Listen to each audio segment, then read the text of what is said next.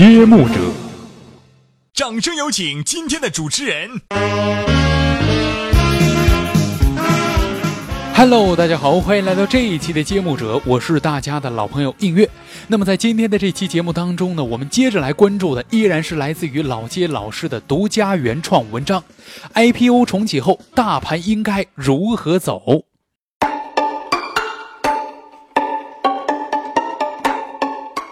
那么对于今天的行情呢，大家一定是最关心 IPO 重启对于大盘的一个影响。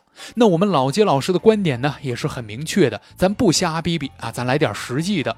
无论是对，无论是错，那都是我们老街老师呢对于自己的一个观察，还有自己投资的一个记录。那么这个记录呢，是我们仅供参考的啊，不作为我们任何的买卖依据。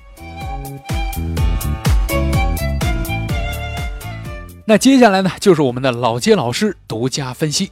首先，我们来看第一点。第一点呢是这样的：IPO 的重启呢，虽然短期是中性的，但是呢，从大方向来说，可能是一个好事儿，说明这市场呢是恢复了，重新回到了一个正轨。而且历次的 IPO 重启呢，大盘都会震荡，然后跌一跌，但是随后在一个月之内呢，大盘会创出新高。那肯定说到这儿呢，有很多听众就要问了，那为什么会出现新高呢？原因其实很简单，这恢复了 IPO 是管理层对于市场有信心的一个表现了。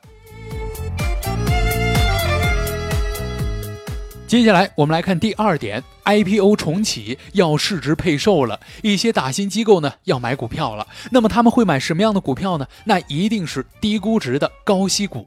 那什么样的股票能够符合低估值又符合高息股呢？那答案其实很简单，您买银行股那肯定是错不了的。目前呢，大盘的上证上方还有一到八月二十一号向下跳空的缺口，点位在三千六百五十二到三千六百六十三点之间。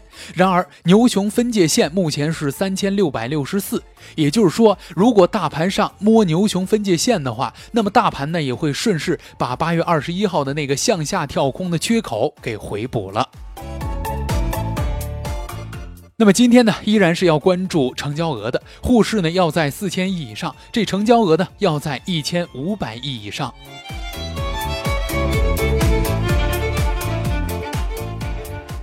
那接下来再跟大家来分享一句话：这熊市呢已经结束了，牛市呢还未到。那接下来会是长时间的一个震荡市。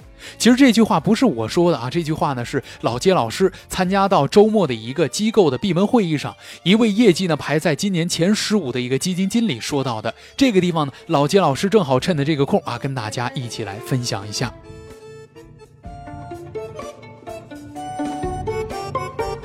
好了，那以上呢就是揭幕者的全部内容，感谢您的收听，我是映月，我们下期再会。